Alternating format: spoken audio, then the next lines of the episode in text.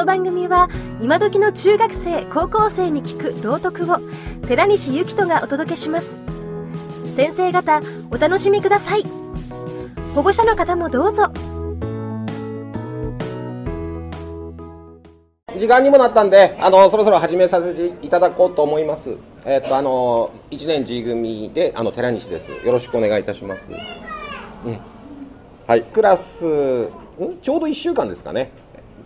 先週の土曜でしたよね。入学式。ちょうど1週間が過ぎたっていう感じで、あの非常にいい感じです。えー、いつまでも続くとは思いません。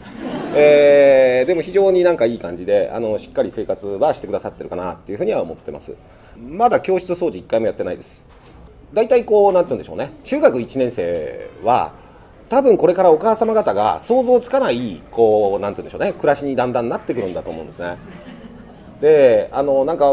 私が言うと脅かしてるみたいになっちゃいますけど、あの、男の子の、うん、特徴つってもいいと思うんですけど、だんだんですね、洗濯とかされる中で、ワイシャツの背中が真っ黒とかですね。多分こう想像つかないようなことが日常が多分これから来るんだと思いますで男の子はなぜだか分かんないんですけどもまとわりつかないと仲良くなれないんじゃないかなっていうふうに中学1年生中学2年生を見てて私は思うんですけどもとにかくね戯れるんです。だからワイシャツが破けるとかですね多分ねあれは割高なワイシャツを買わされてですねあの気の毒にも思うんですけども、うん、あのこう廊下とかでとねなんていうんでしょうね蹴るとか叩いたから叩き返されるとかですねあのそういうことが日常なんですね。あのベルトを引っ張ったとか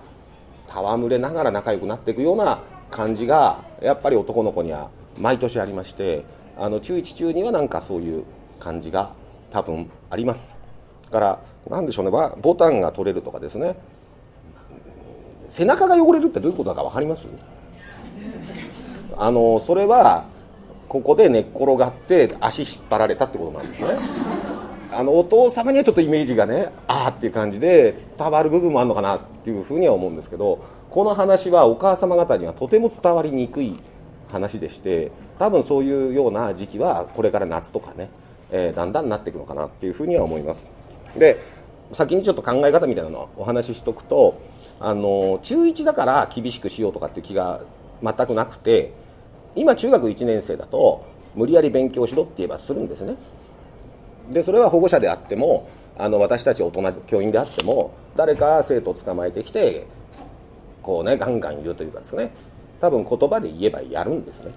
ただそのそれができるのっていうのは多分高校1年生ぐらいまでなんですよ。高校3年生に多分それは通じないんですね。この中学1年生で入学されてからあの高校3年生ってもうちゃんと大人なんでそれまでの間に、まあ、学校のねあの校訓も順法自治ということですけどあの自分でちゃんとやってくれるようにやってくれないと大人がみんなで言い続けられるのは限界がありますんで自らちゃんとやってくれるようにっていうやっぱりあの思いが私にもあの学年にも、まあ、ありますんで中学1年生でも高校生でもあの使う言葉は一緒です。それから言い方も一緒です。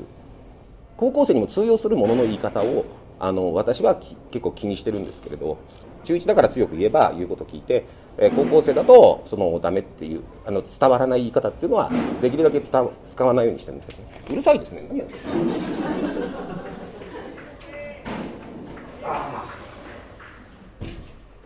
これは私が顧問をして工作クラブの仕事ですすいません、ええ。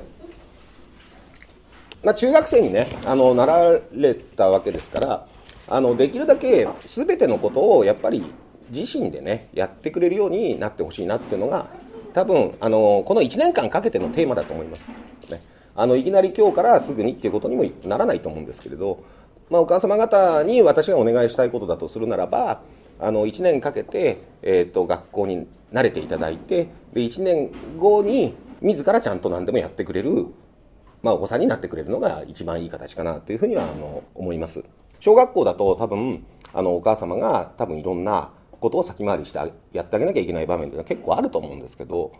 中学校はあの自らが行動してくれないとやっぱり学校の中でも困っちゃうんで中学生に話すことはこれはあの高校生も一緒なんですけれどあの催促されないで物事やってねっていうことなんですね。これもなんかオリエンテーションの時に私からのメッセージとして話した話なんですけどいろんな事情によって多分宿題がやりきれないとかあると思うんですねその宿題やりきれない時にできなかったんであと1日待ってくださいって催促される前にやっぱり言ってくれたとしたならばトラブル起きないんですよねだから大人の世界も多分同じだと思うんですけどそれがちゃんと自分で行動できてくれるようにこの1年間の中で、まあ、いろんなことありますんで技術家を担当してるんですけど私は。あの技術家の課題はめちゃくちゃ厳しいんです。であの諦めなければ必ずできるんです。でもみんな諦めたくなるんです。でそういう課題を出してます。でみんなできるんですけどあのやっぱり嫌だなと思うと、まあ、大人も子供も後回しにしますんでで後回しにするとやっぱり辛くなりますしでそういう体験も含めてあのこの1年間で催促される前にちゃんとまずい時は自分で言えるとかですね。なんかそういうことがちゃんとあのできるようになってくれればあの6年間の生活は大丈夫だと思いますんで。でそれにはお母様が先回りして心配してえー、あれやったのこれやったのって言われない方がいいと思いますよとはあの私は思います。やっぱりその中3ぐらいになっても遅刻した理由お母さんが起こしてくれなかったからって。やっぱ中3になって言われちゃうと残念なんであの中1だったらしょうがないねって思うんですけど高校生になってお母さんが起こしてくれなかったから遅刻したんですって堂々と言われちゃってもやっぱり僕たちもそうじゃないでしょってやっぱり言いたくなりますしあのだんだんやっぱりですね自らやっぱり家の行動ができるようになっていただくっていうのがこの1年の目標だと思います。家ではできるだけ安心だけを与えることなさんのがいいんだろうなっていうふうに思います。いろいろお母様方が心配してお子さんに言われるんだと思うんですけど多分その多くは